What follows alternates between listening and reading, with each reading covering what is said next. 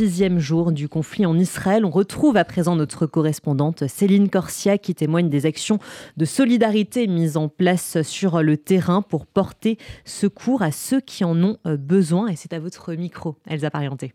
Bonjour Céline.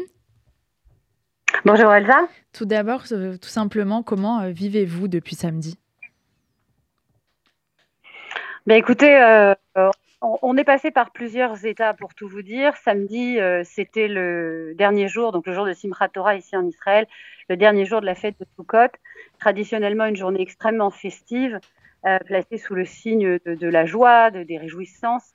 Euh, et euh, nous nous sommes retrouvés d'abord dans un état de complète sidération, euh, un grand choc.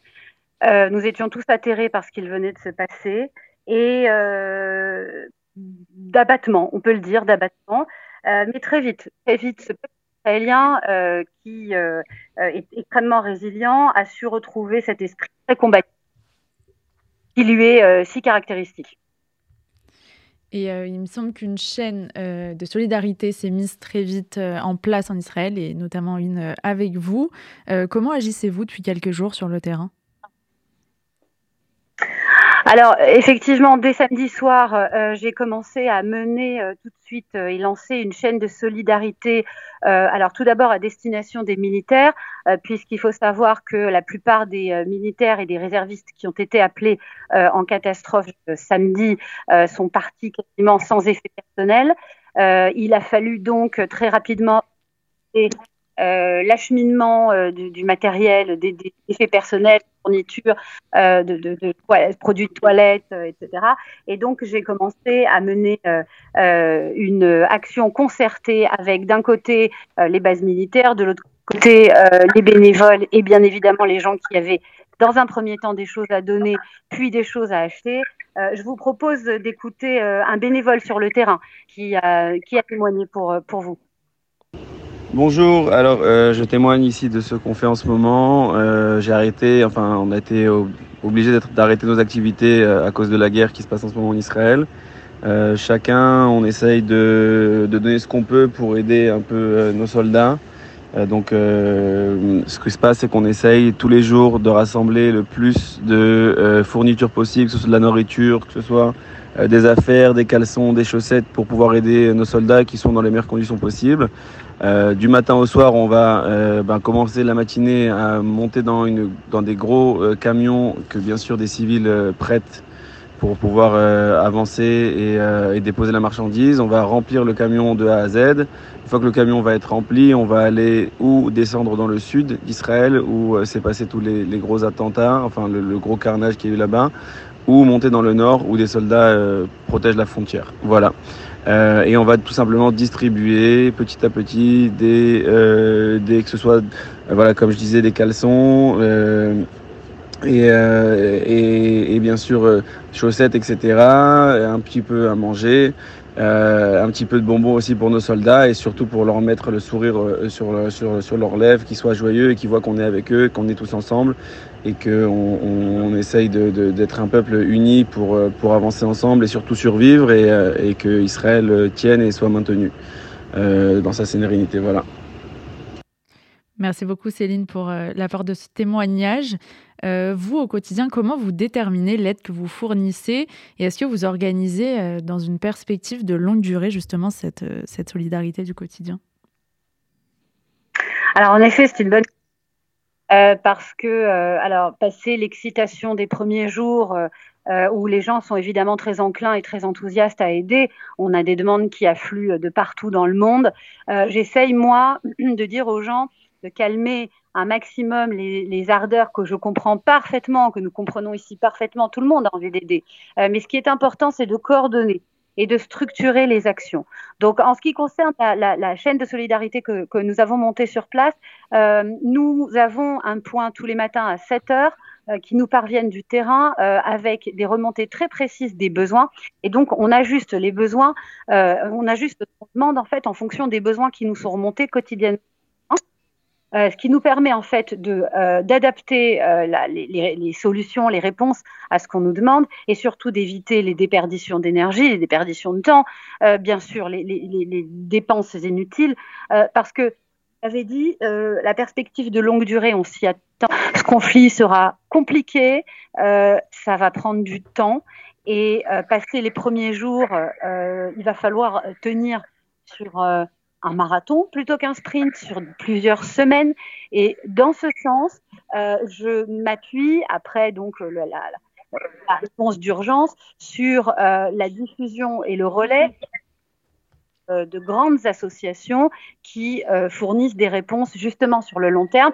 L'une des associations qui fait un travail absolument remarquable sur le terrain, c'est le Fonds social juif unifié euh, dont je relais les messages, euh, parce que euh, le Fonds social juif unifié a l'expertise et a la possibilité justement de fournir des réponses adéquates et, adaptées en fonction des besoins, notamment sur l'évacuation, le relogement et l'acheminement des denrées, des denrées alimentaires. Et donc, c'est très important que les gens comprennent euh, qu'il y a euh, comme ça quelques grandes initiatives menées par des associations reconnues euh, pour leur expertise qu'il faut soutenir plutôt que de multiplier des cagnottes, multiplier des initiatives isolées qui parfois nous desservent parce qu'elles nous font perdre plus de temps finalement que, que gagner en efficience. Vous le voyez, vous, sur le terrain, et euh, c'est aussi ce qu'on entend, ce sont beaucoup de jeunes qui font face aujourd'hui à, des atrocités. Euh, est-ce qu'ils vous parlent de ça? Est-ce qu'ils ont un soutien à ce niveau-là? Alors euh, oui, on a eu dans un premier temps un afflux de jeunes capés, il n'y en a pas eu beaucoup, hélas, de cette fameuse répartie qui a eu lieu à Berry, à, à, et euh, ce sont des jeunes, hein, pour la plupart, qui étaient venus euh, pour euh, une fête, qui ont été massacrés froidement par des terroristes. Et euh, dans un premier temps, ces jeunes euh, qui ont été évacués absolument besoin de soutien psychologique. Ça, c'est très important. Des cellules de soutien psychologique se mettent en place euh, pour porter euh, secours à ces jeunes. Euh, on parle beaucoup des populations du Sud qui sont traumatisées par ce euh, et qui continuent de l'être parce qu'on ne peut pas être dans le post-trauma étant donné que les roquettes continuent de, de, sonner. Au moment où je vous parle, il y a deux heures, il y a une, explosion juste au la tête. Donc pour les enfants et pour les jeunes qui n'ont pas école, qui n'ont pas je le souligne, euh, le travail de reconstruction psychologique, il est énorme.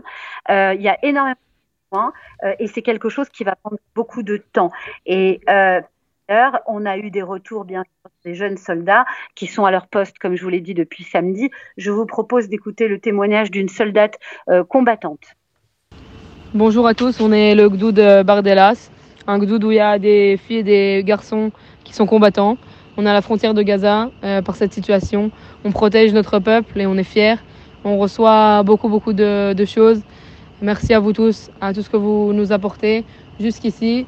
Vous êtes vraiment des, des melachim, comme on dit en hébreu. Mille merci à tout ce que vous nous donnez. Ça nous donne de la force et on continue à vous protéger. Am Israël. Vous menez, euh, pardon, des actions de solidarité depuis euh, de nombreuses années, Céline Corsia, en Israël.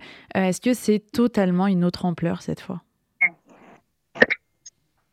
Alors écoutez, euh, comme je le disais tout à l'heure, le, le, le, peuple, le peuple juif était un peuple résilient par définition, est un peuple qui a un esprit euh, combatif euh, d'une considérable. Et c'est vrai qu'en général, quand une catastrophe de cette ampleur survient, les gens se mobilisent, les gens s'organisent. Euh, pas seulement en Israël d'ailleurs, puisque tout le monde hein, euh, euh, répond présent, que ce soit évidemment en France, en Europe, aux États-Unis ailleurs. difficulté ici, c'est que ce type de conflit, il est il est terrible parce que j'entends beaucoup dire alors c'est 50 ans après la guerre de Kippour. Oui, mais c'est pas la même chose. ce conflit s'est ouvert par surprise par un massacre systématique de civils, d'hommes, femmes, d'enfants. C'est-à-dire que là, on en est à plus de, de pas 1200 morts euh, et des, milliers de blessés euh, et on n'a pas terminé.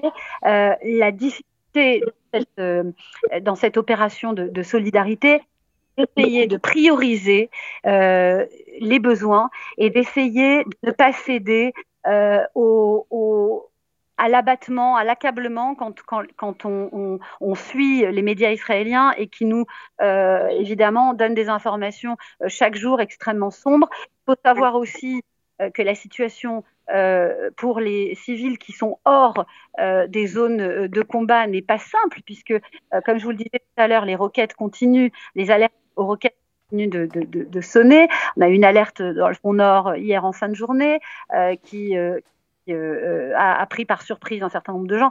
Donc, si vous voulez, la situation euh, est très tendue. Les gens, euh, les rues d'ailleurs sont, sont, sont, sont mis à part les centres qui ont été mis à disposition sont vides, les gens, tout est fermé, hein, évidemment, les, restaurants, les cafés, il y a très peu de choses qui, restent ouverts.